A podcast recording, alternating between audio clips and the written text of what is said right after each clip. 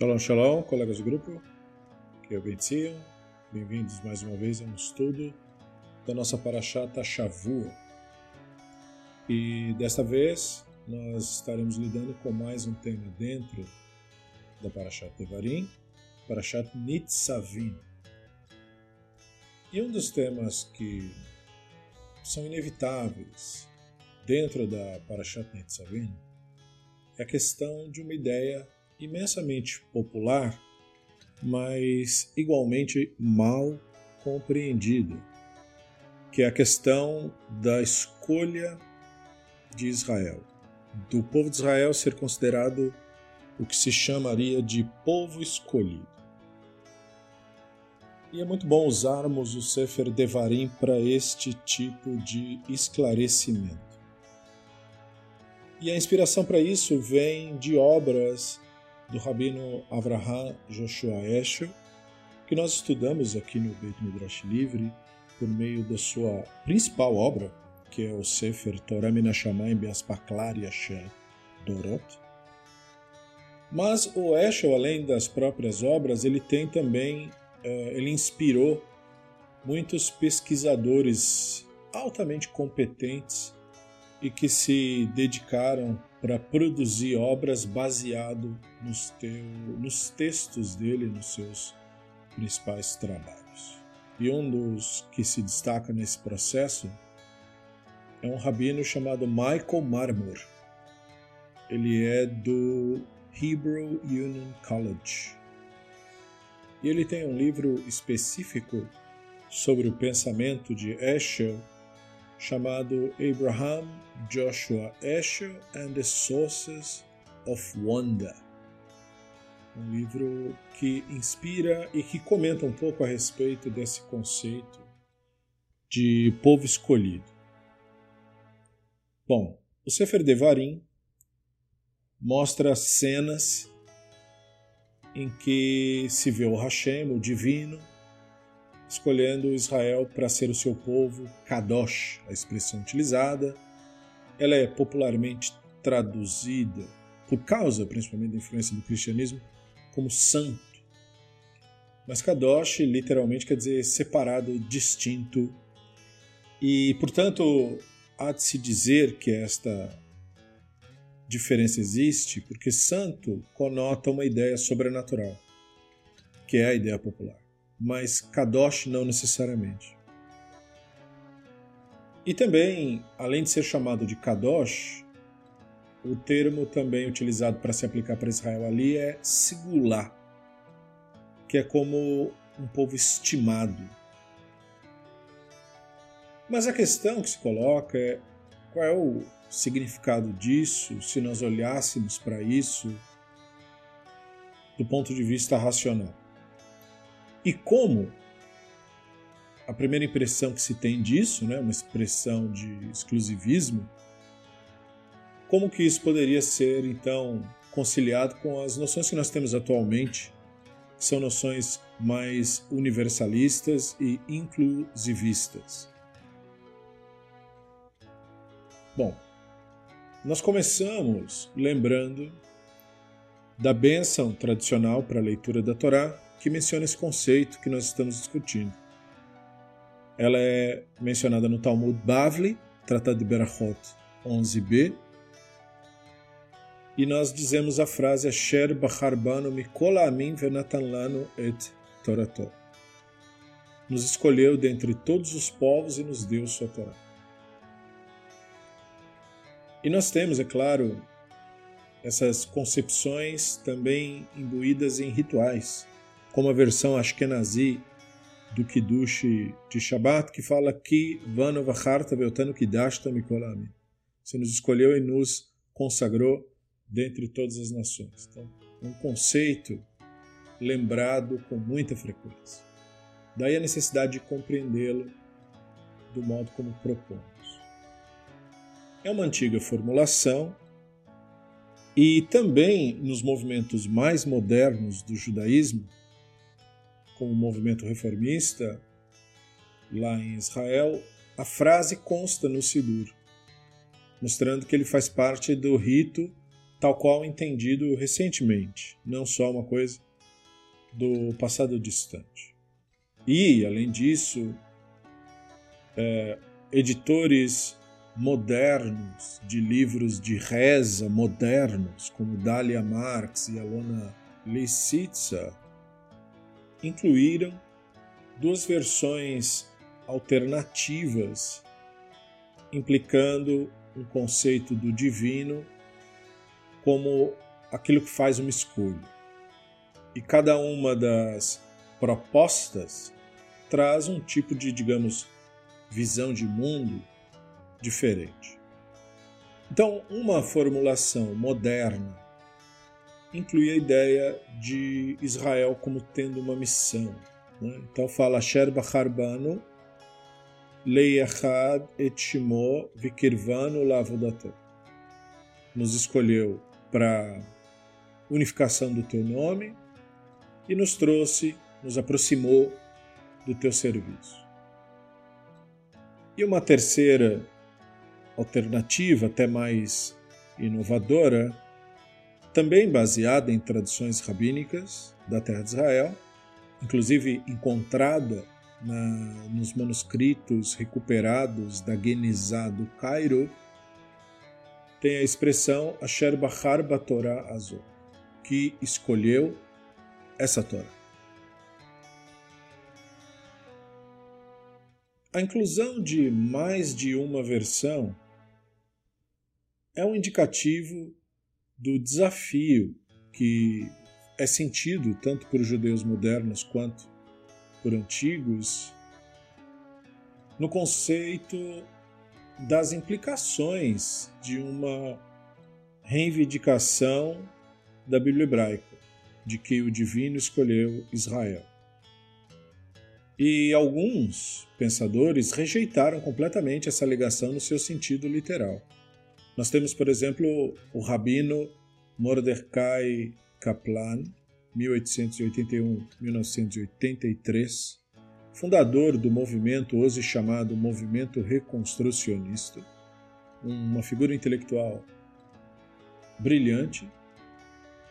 E o rabino Mordecai comentou dizendo sobre essa ideia, tal qual popularmente entendida, especialmente no seu período, de que a ideia de Israel como povo escolhido deve ser compreendida como pertencente a um mundo de pensamento, a uma visão de mundo que nós não mais fazemos parte. Hoje em dia, para qualquer pessoa ser chamada de escolhida, é ao mesmo tempo estar se autopromovendo. Ou seja, é uma, é uma declaração de arrogância. Ele tem um livro muito bom que chama The Future of the American Jew, onde ele fala principalmente da relação dos judeus nos Estados Unidos, na América do Norte, com os problemas culturais que eles têm lá. E vale lembrar que o Rabino Kaplan acreditava, não obstante ao que falou, que a formulação bíblica de escolha tinha o objetivo de militar contra o chauvinismo, afirmando que na Bíblia hebraica a ideia de eleição de Israel meramente implicava que o Hashem, né, a divindade de Israel, é, no caso considerada maior que dos outros povos, era, portanto, aquilo que transferia para os hebreus esse conceito, né? esse conceito de vocês são poucos em número, mas são importantes. Né? Então, era uma ideia de, de, se afirmar como nação em meio a, a estar cercado de povos bem mais poderosos. Mas, não, não obstante a tudo isso, a ideia de escolha de Israel é, inegavelmente, uma ideia da Bíblia hebraica. Questão de como se interpreta isso é uma outra história, mas a ideia está lá. Então, na narrativa do Devarim, nós temos o, o texto de que o divino escolhe Israel. E aí a gente tem que parar para pensar na formulação que o Devarim faz disso. Então, na Torá, a divindade é retratado como fazendo escolhas.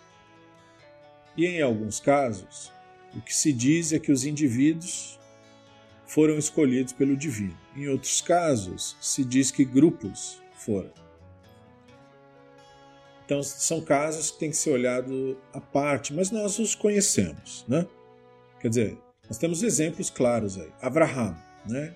E isso é lembrado em livros tardios da Bíblia hebraica, como Nehemiah 9.7. Nós temos Yaakov, né? lembrado em Ishayahu 41.8. Nós temos Moshe e Aharon, e por implicação, textos de Bamidbar 16, 17. Nós temos reis que disseram que foram escolhidos. Shaul, é mencionado assim, Shmuel Aleph 10, 24, Davi, obviamente, em Shmuel Bet 6, 21, em Melachin Aleph 8, 18, Melachin Aleph 11, 34, 36, Melachim Bet 23, 27, Terrilim 78, 70. Então, você tem também a ideia de que Salomão foi escolhido, que é Divrei Hayam Aleph 28 e Divrei Hayam Aleph 29. O Zerubbabel é também retratado como se fosse escolhido pelo divino, de acordo com o profeta Haggai, no segundo capítulo, verso 23.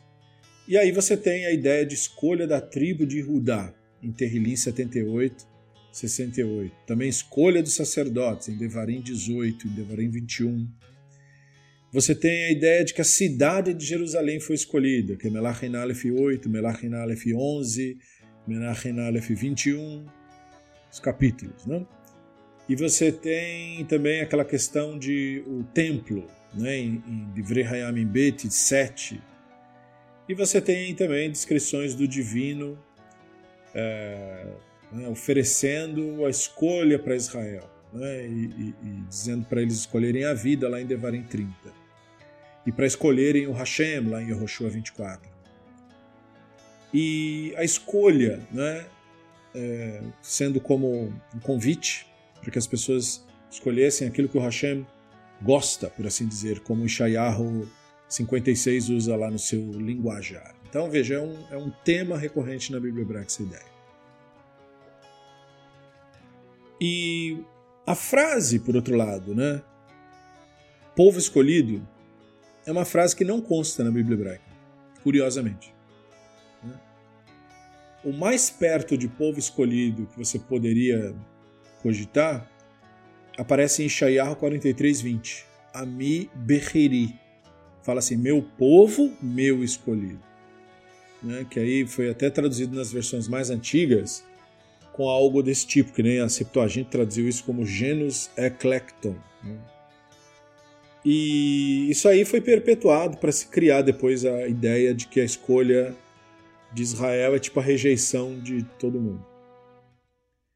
E essa expressão em hebraico que nós temos, né, ama, nivhar, né, ela também não aparece na literatura rabínica. Né, e possivelmente por causa da polêmica que havia com o cristianismo. E discussões desses conceitos né, é, fizeram parte de uma porção de livros. Tem um que se destaca de Reuven Firestone, chamado Who Are the Real Chosen People? The Meaning of Chosenness in Judaism, Christianity and Islam. Um livro de 2008. E a versão hebraica dessa expressão de povo escolhido, ela não aparece em textos medievais importantes, como o Pirkei Mashiach, né, que é comentários do Gershonides. E, enfim, tem pesquisas sobre essa ideia em específico através de estudos do pensamento do Gershonides mesmo, feito por Robert Einstein, no livro chamado Gershonides on Providence, Covenant and the Chosen People, livro de 95. Mas o que se nota então é que o Devarim faz uso do, da raiz né, Beit Het Resh, Bhar, raiz da palavra escolher em hebraico, quando ele descreve o relacionamento de Israel com o Hashem, do Hashem com Israel e tal e tal e tal. E essa raiz verbal ela aparece cerca de 170 vezes na Bíblia hebraica.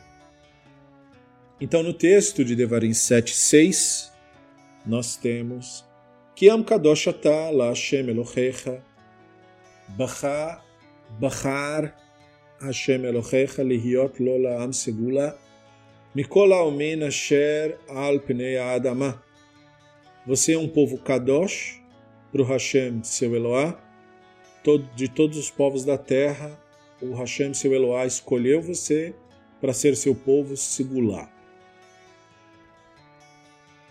Então, isso foi percebido por pesquisadores da área, como a professora Tikva Simone Freimer Kensky, que foi professora de Assiriologia e Estudos Bíblicos da Universidade de Chicago, dizendo que esta declaração ela faz parte de uma série de versos que contém as ideias, digamos assim, do povo de Israel e o seu relacionamento com o divino. Então, adicionando a ideia do divino escolhendo Israel, esse verso também percebe Israel como um povo kadosh, um am segular. E esses termos, eles participam juntos posteriormente no Sefer Devarim, para descrever o Hashem escolhendo Israel e mostrar que esse relacionamento seria um relacionamento que exige reciprocidade.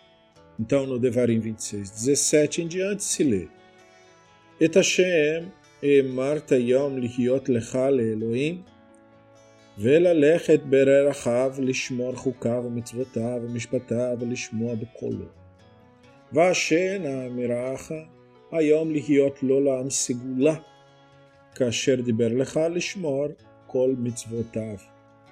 ולתיתך אליהו אל כל הגויים, אשר עשה לתחילה לשם ולתפארת, ולהיותך עם קדוש להשם אלוהיך כאשר דיבר.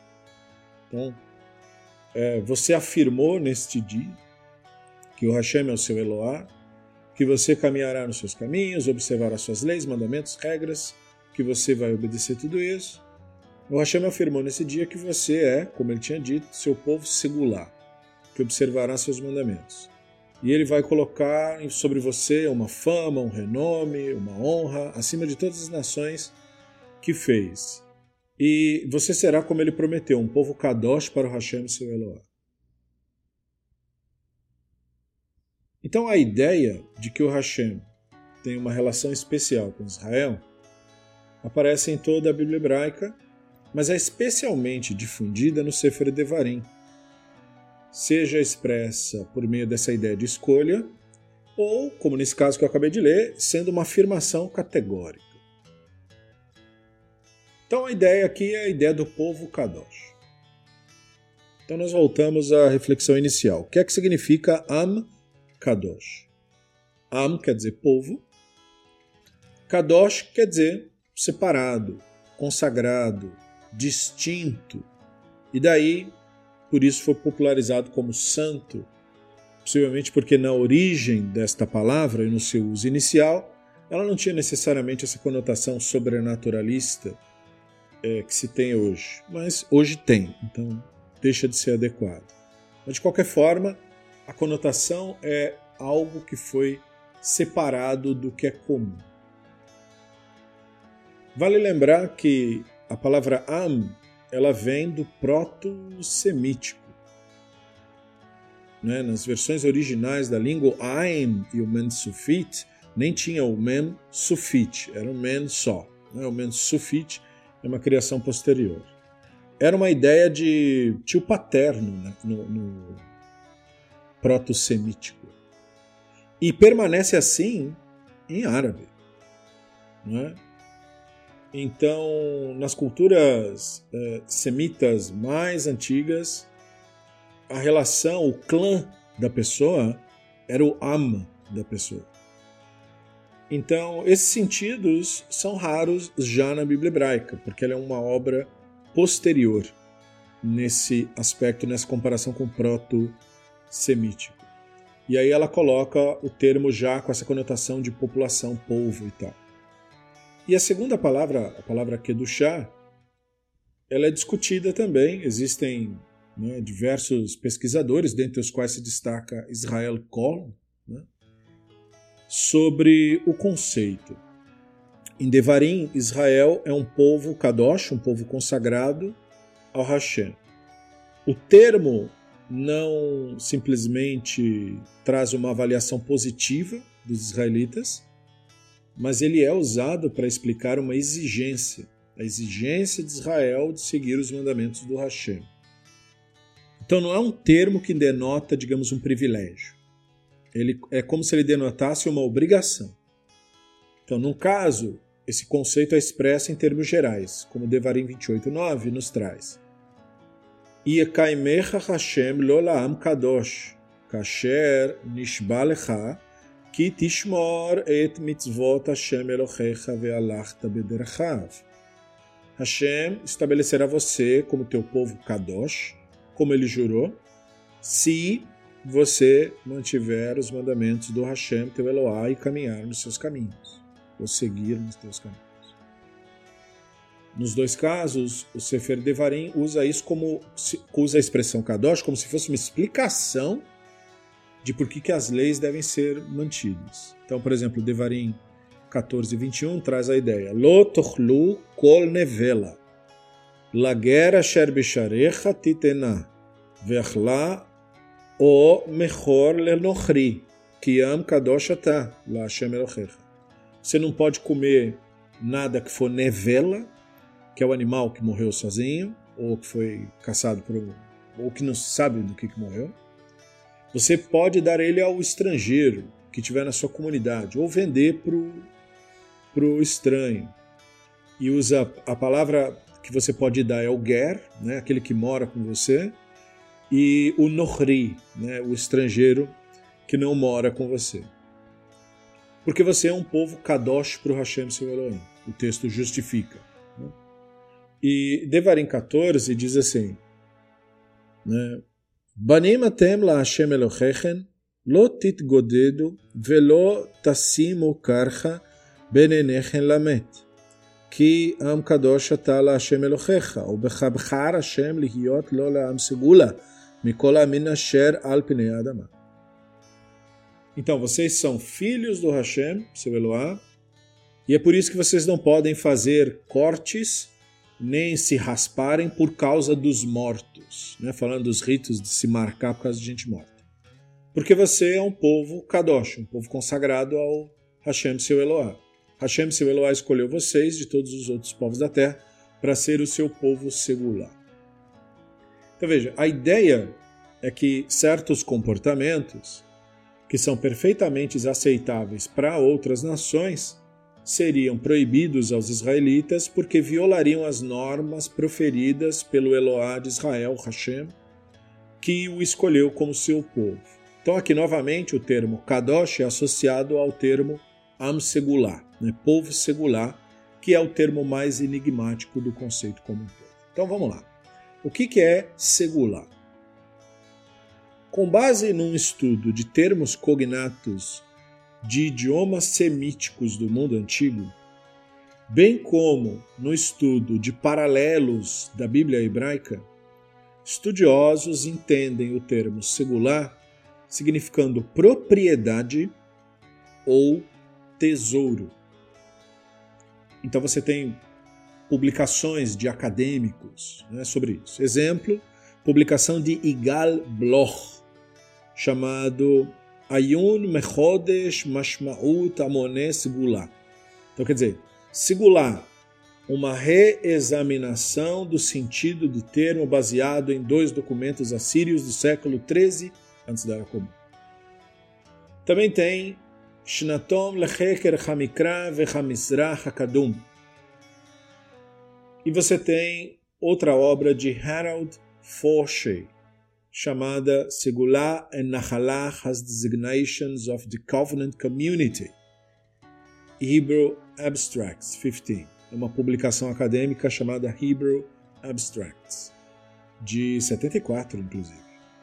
Depois você tem Moshe Greenberg, Hebrew Sigula, Akkadian Sikiltu, Journal of American Oriental Society, de 1951.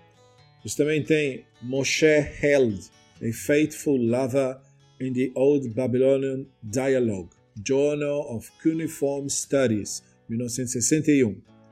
E também Samuel Lovenstam, Amsigulah, na obra From Babylon to Canaan Studies in the Bible and its Oriental Background, de 92. E, portanto, você tem uma série de estudos acadêmicos para além destes que discutem a questão e chegam a conclusões bastante robustas, baseadas em evidências, né, principalmente em comparação filológicas com termos antigos. Então nós temos textos como Shemot 19.5, Ve'ata in Shamot tishmeu bekoli, Ushmartem et biriti ve'haitem li sigula mikol amin, ki li kolaretz. Agora então, se vocês me obedecerem fielmente, mantiverem meu pacto, vocês serão meu tesouro entre todos os povos. Então tá aí, né? A expressão que é repetida depois no Midrash, né? a Mechilta, na porção Bachodesh, no Parashat Yitro, segundo capítulo. Você tem, inclusive tem uma cena ali do Rabino Yoshua ben Karha, que se esforça ali na ideia de enfatizar que o relacionamento de Israel com o divino não pode ser comparado com outras situações onde o termo singular é aplicado, onde, por exemplo, uma esposa guarda dinheiro para proporcionar algo né, é, para o seu marido ou para o filho né, e tal. Toda a criação é, era do divino mas a terminologia né, usa a ideia para chamar a atenção do leitor. Em outras palavras, o Rabino Yoshua Ben Korha queria que entendesse que segular não é para ser entendido absolutamente literalmente. E isso, no século III da Era Comum, já tinha essa noção. Mas veja, né, o termo era trabalhado e discutido, e não tratado como uma obviedade. Fora Shemot 19, você tem Malachi 3, né? Famoso texto de Malachi 3, 17. Vehayu li amar Hashem tsevaot liyom asher ani ose sigula. Vechamalti elechem kasher imchol ish el beno aoved oto. Então, no dia né, que eu estou preparando, disse o Hashem das hostes, eles serão meu tesouro, eu vou ser né, terno, carinhoso com eles, como um homem é com o filho de quem ele cuida. E depois você tem a ideia também quando em Terrilim, Terrilim 135.4, que Yaakov Bechar lo ya Israel segulator. É porque o Ia escolheu Yaakov para si e Israel como seu tesouro. É, bom, Devarim traz a ideia de que o termo quer dizer algo precioso, como se fosse Amsegulá, né, povo precioso, implicando que Israel é mais valioso para o Hashem e ao mesmo tempo que eles são posse do Hashem, é dele, como se fosse.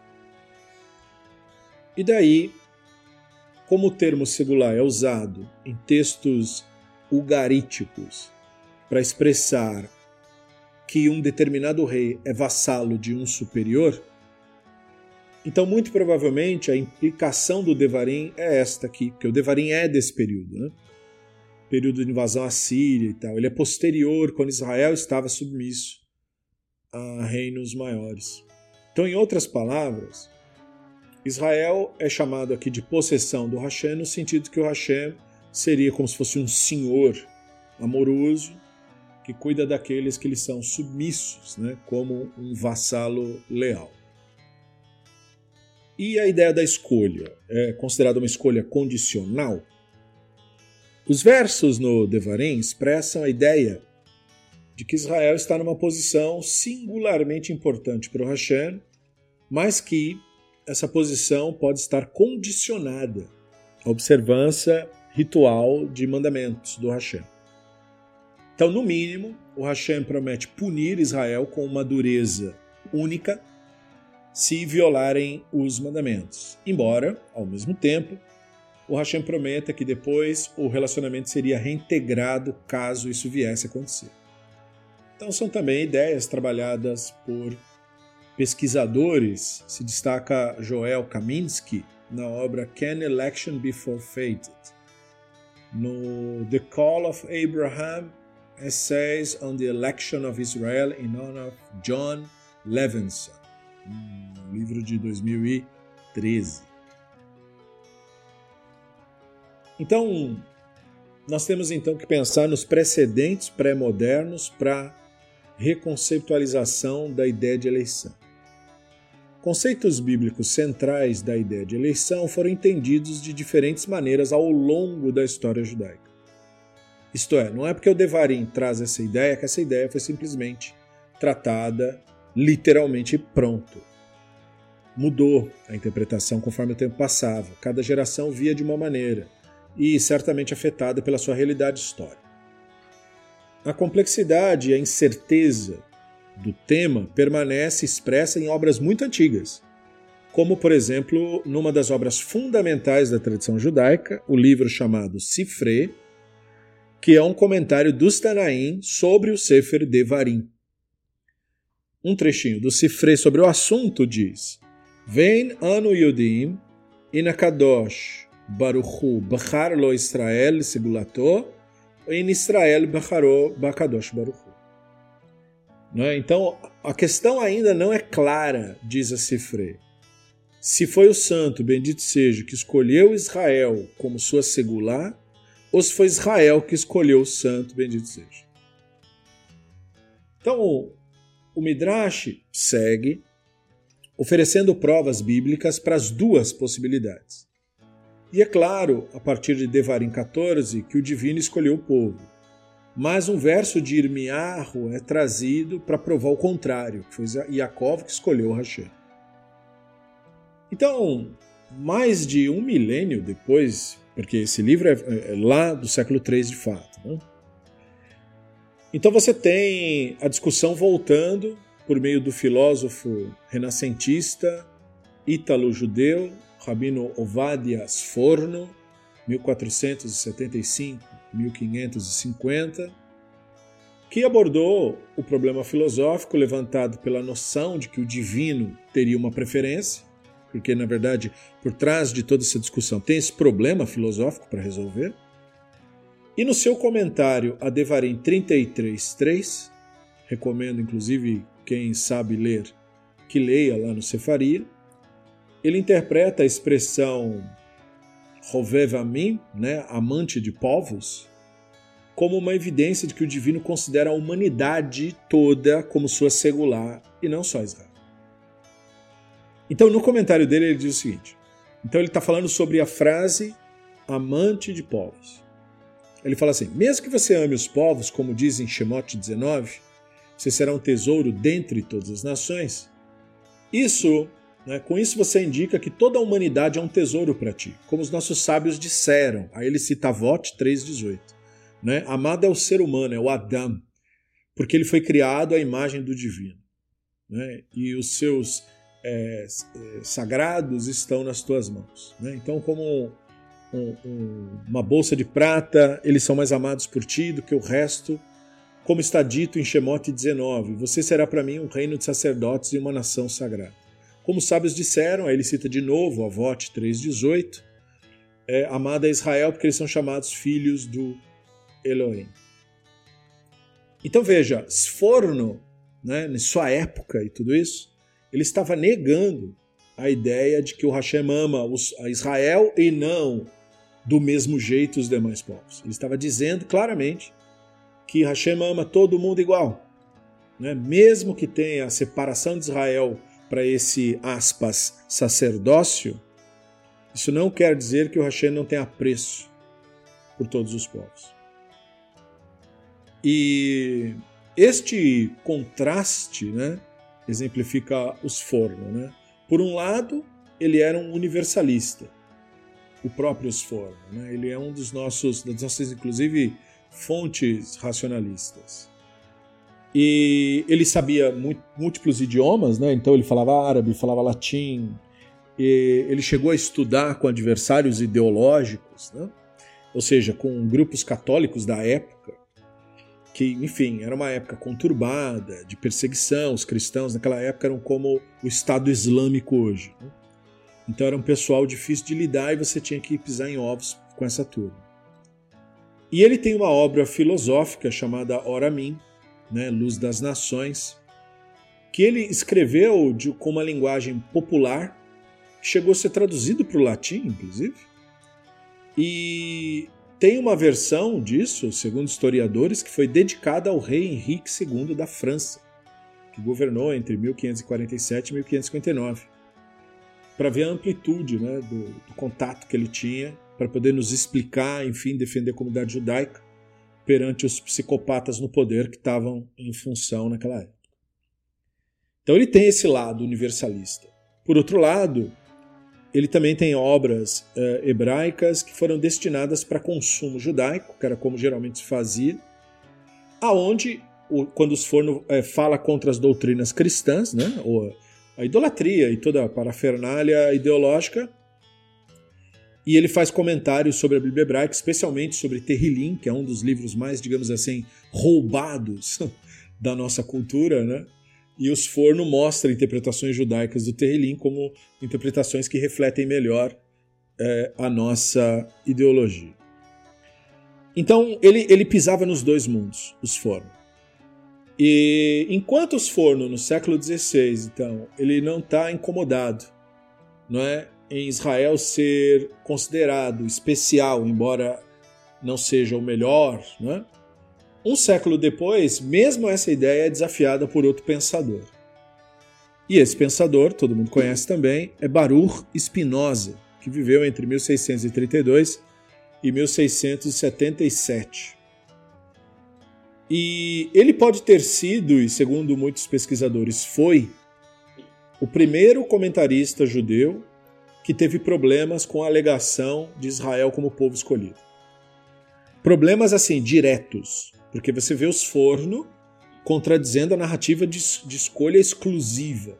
E por que, que os forno tinha problema com essa narrativa? Bom, em primeiro lugar, porque quando os forno comentava a Bíblia hebraica, ele não fazia isso para favorecer o próprio time apenas. Ele realmente procurava transmitir uma interpretação que refletisse a tradição. Ele não estava fazendo apologia, defesa da, da nossa fé contra, por exemplo, a fé católica. Ele estava defendendo a tradição e a verdadeira narrativa da tradição que ele viu o catolicismo deturpar, porque pegava o nosso livro e dizia que queria dizer outra coisa, tá entendendo? O, o papel dos forno era esse. Então por isso que ele não tinha o problema com a alegação da ideia de escolha de Israel. Porque ele entendia que se você considerar a totalidade da tradição e não só uma ou outra narrativa, você há de admitir que a escolha não é uma escolha exclusiva, porque essa narrativa de que Israel foi eleito e os outros povos rejeitados é uma narrativa católica, não judaica. É isso que os Forno queria dizer. Não é? É, os católicos, e por que, que os católicos tinham essa narrativa? Para dizer que quando o fantasma, né, o zumbi judeu veio, ele mudou, ele pegou e fez uma nova escolha. E aí ele rejeita Israel e escolhe os outros. Essa é a ideia. Então a escolha tem que ser a escolha de um em detrimento dos outros para poder caber na teologia cristã de condenação dos outros que não seguem a religião deles. Entende? Precisava construir essa narrativa de que antes o, o divino tinha escolhido Israel e rejeitado as nações, para depois dizer: olha, nós que tínhamos sido rejeitados, agora nós fomos aceitos. Entendeu? Mas essa narrativa não é nossa. Essa narrativa é do catolicismo. E o Sforno denuncia isso. Só que o Spinoza viveu num período em que os judeus tinham aceito essa doutrina católica. De que a nossa escolha quer dizer a rejeição dos demais. Então, quando ele avaliou essa ideia de que Israel era um povo eleito e, portanto, os demais não são, ele rejeitou isso completamente no seu trabalho famosíssimo, conhecido, Tratado Político-Teológico, né? Tratactus Theologico-Politicus, que ele escreveu em latim mesmo, para público que falava esse idioma, né? então ele escreveu para fora da comunidade judaica, E ele disse que a alegação existe, mas que não deve ser entendida literalmente. Né? E ele nem está fazendo trabalho histórico crítico, o Spinoza. Ele é antes disso. Né? Ele pode ter sido um, o, pioneiro, né? mas ele não está fazendo esse trabalho. Então, quando ele alega isso, ele fala: ó, Moshe né, fez tais alegações para o seu público apenas para persuadi-los, para motivá-los, mas não era uma expressão de verdade.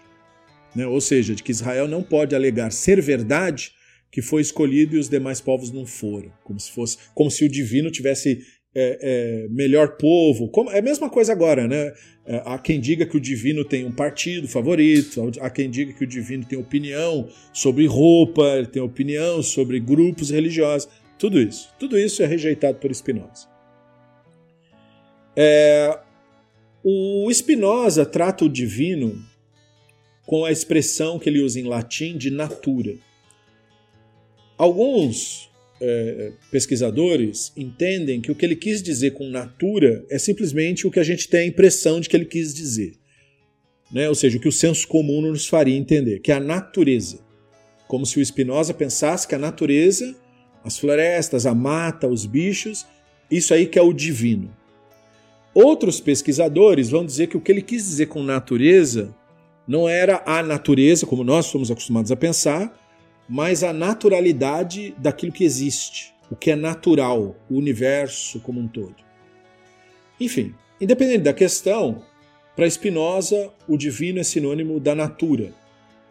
E, portanto, uma divindade que faz escolha, ou que tem alguma preferência, ou uma entidade que faz escolha, não é o divino. Por quê? Porque a natura não faz escolhas. Não é? Por quê? Porque a natura produz toda a coisa. Né? O universo, como eu uh, costumo entender o que o Spinoza quer dizer com natura, né? o universo é uma expressão dessa potência divina, mas é uma expressão que, do ponto de vista da mente humana, é absolutamente imprevisível. Sendo imprevisível, não está escolhendo como um cérebro humano escolhe. Um cérebro humano ele escaneia, avalia, determina, julga, rotula e escolhe. Mas o divino, sendo natura, não tem um cérebro que escaneia, avalia, discrimina, julga e escolhe. Porque tudo em relação ao divino é natural, é instantâneo e é espontâneo. Não tem tempo para fazer escolha. É tudo espontâneo. Então o Spinoza diz: você vê na natureza manifestações de espontaneidade, não de um cérebro que está escolhendo nada. Portanto, se uma coisa escolhe, ela não é divina, por definição. Né?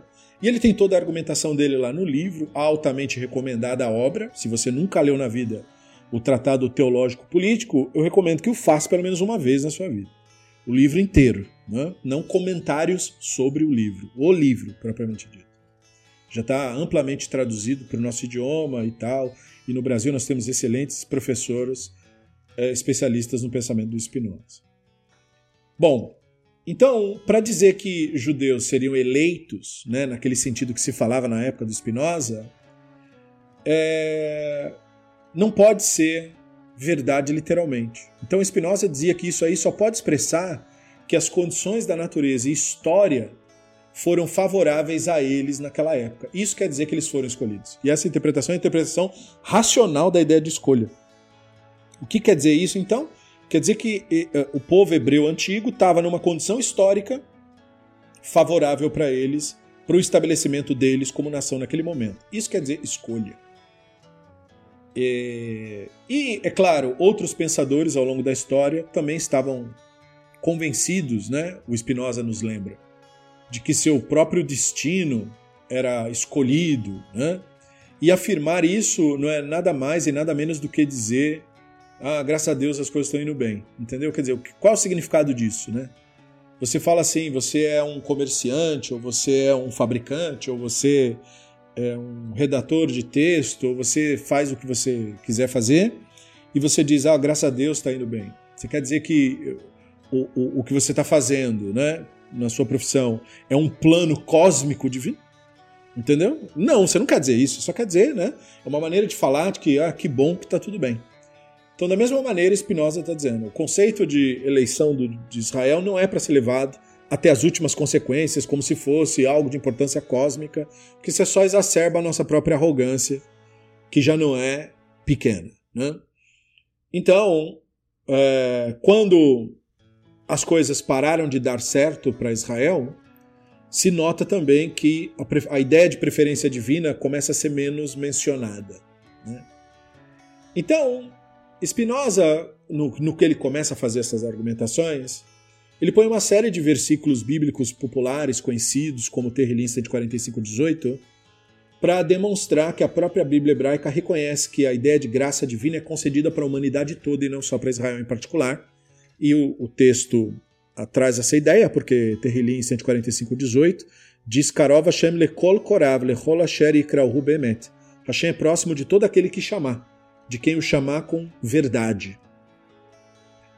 Então, a, a alegação do Sefer Devarim de que o divino considera Israel especial em detrimento dos demais, se interpretado desse modo, não deve ser entendida assim, mas como uma evidência da.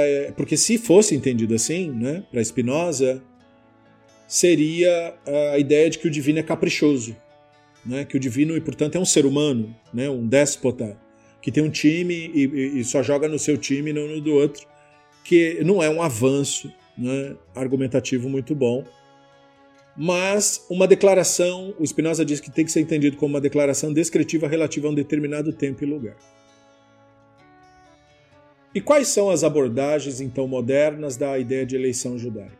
Então, pensadores modernos construíram uma variedade de estratégias argumentativas para responder aos desafios estabelecidos por Spinoza e sua condenação à doutrina de eleição, quando entendida literalmente como era na sua época. E eu digo assim porque eu sei que tem gente hoje que continua com aquela mentalidade lá do século XVI. Mas o Spinoza estava falando com pessoas da sua época. Fossem diferentes as condições, sua resposta, sua reação também seria diferente. E em algumas áreas, né, a ideia de eleição é considerada uma ideia triunfalista. Em outras interpretações, é entendida como parte da, dessa conexão com leis, regras, rituais, compromissos. Tal. Nós vimos que filósofos como Mordechai Kaplan, Judith Pasklov, rejeitavam essa ideia hierárquica, essa ideia, principalmente quando a hierarquia é justificada com argumentos sobrenaturais, é? porque aí elas são insustentáveis, e procuraram maneiras alternativas de lidar com isso. E é muito importante que a gente preste atenção nisso. Né? Existem inclusive textos publicados em cada caso sobre isso. No caso do Mordecai Kaplan, você tem um texto dele chamado The Future of the American Jew, que eu mencionei, de 49. E da Judith Plaskov, você tem um texto chamado Standing Again at Sinai, Judaism from a Feminist Perspective. Também importante, sobre, né, fazendo uma crítica sobre essas ideias. É, você tem outros pesquisadores como John Levinson, né, isso no livro Ethnicity and the Bible, um livro que trabalha um pouco essa ideia de escolha, da, enfim, dessa narrativa social de judeu como figura étnica. Você tem Will Herberg na obra Arguments and Doctrines, a Radar of Jewish Thinking in Aftermath of the Holocaust, livro de 1970, e Michael Wishogrod no livro The Body of Faith, Judaism has Corporal Election, 1983 a obra. E esses autores têm, cada um a seu modo, uma forma de acomodar a ideia do divino se relacionando particularmente com Israel. E insistem que qualquer ideia de futuro, dignidade ou honestidade entre os povos existe também dentro da perspectiva de cada povo aceitar o outro povo, não é? ou seja, a ideia de haver um outro que não ele mesmo.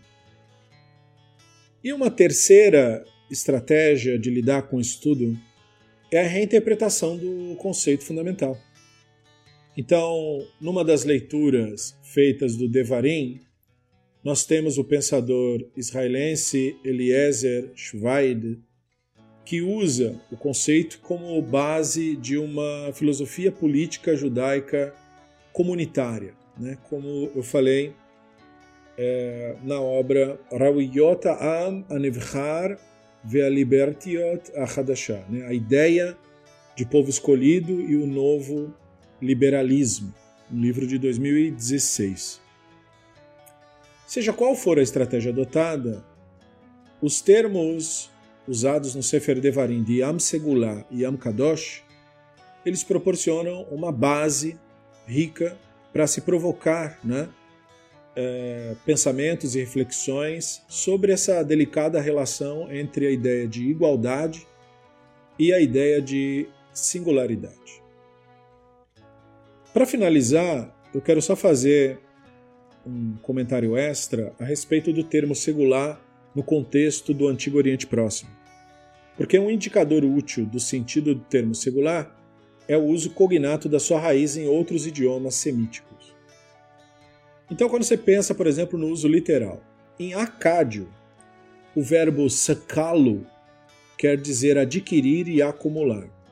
E a forma substantiva, sikiltum, quer dizer aquisições ou propriedades. Então, por exemplo, nas leis Hammurabi, né, no, no, no, que seria equivalente a um parágrafo, quando foi feita a tradução das tabuinhas de barro, né, foi feita divisão como se fosse parágrafo. Então, no 141, eles abordam o caso de uma mulher que estava planejando fugir do marido e usam uma frase que chama Sikiltan Isakil, ela se apropriou das posses, que é um termo cognático, ou seja, em ugarítico, uma maneira de se expressar muito próxima do hebraico mostra essa raiz, né, sikiltu, como propriedade privada. Uma tradução de riqueza ou propriedade funciona bem nas duas fontes bíblicas tardias. Em Divrei Hayamin, por exemplo, quando o rei Davi e Shlomo estão reunindo recursos necessários para o Shlomo eventualmente construir o templo, o Davi diz ao povo lá em Divrei Hayamin, Aleph 29.3, Veod birtzoti beveit Elohei yesh li segula zahav vechesev natat. Então, além disso, né, é, fora da minha própria solicitude para a casa do meu Eloá, eu entreguei a minha segulá de ouro, ele fala prata para a casa do meu Eloá. Então, similarmente, Kohelet traz essa linguagem parecida no Kohelet 2.8. Faz assim, fala Knasti ligam kesev zahav segulat malachim amiditot. Então, eu acumulei prata e ouro e segulado de reis e províncias. Então você tem aí o uso literal. Depois você tem o uso metafórico. O termo também tem uma longa história de uso no sentido metafórico no mundo antigo. Numa impressão de selo encontrada na cidade de Alalach, que é uma cidade que foi, que existiu na Idade do Bronze, no atual sul da Turquia, um proprietário, seja lá quem tenha sido a pessoa, é referido como servo de Haddad, o amado de Haddad, o Sikiltum de Haddad. Então a posse aqui tem uma valência positiva, como se fosse tesouro, né? E é provavelmente o sentido do nome teofórico pessoal Sikultun Haddad, tesouro de Haddad, encontrado lá nessa cidade. O termo acádio é, usado pode ser, então, metafórico, para expressar uma relação de um vassalo com seu senhor. Então, no 12 século antes da Era Comum, você tem o rei Itita escrevendo ao seu vassalo chamado Amurapi, que era o rei de Ugarit, e lá ele falou assim: Agora você também pertence ao sol do seu mestre, um servo de fato, sua posse. E ele usa a expressão Sikiltl, você é.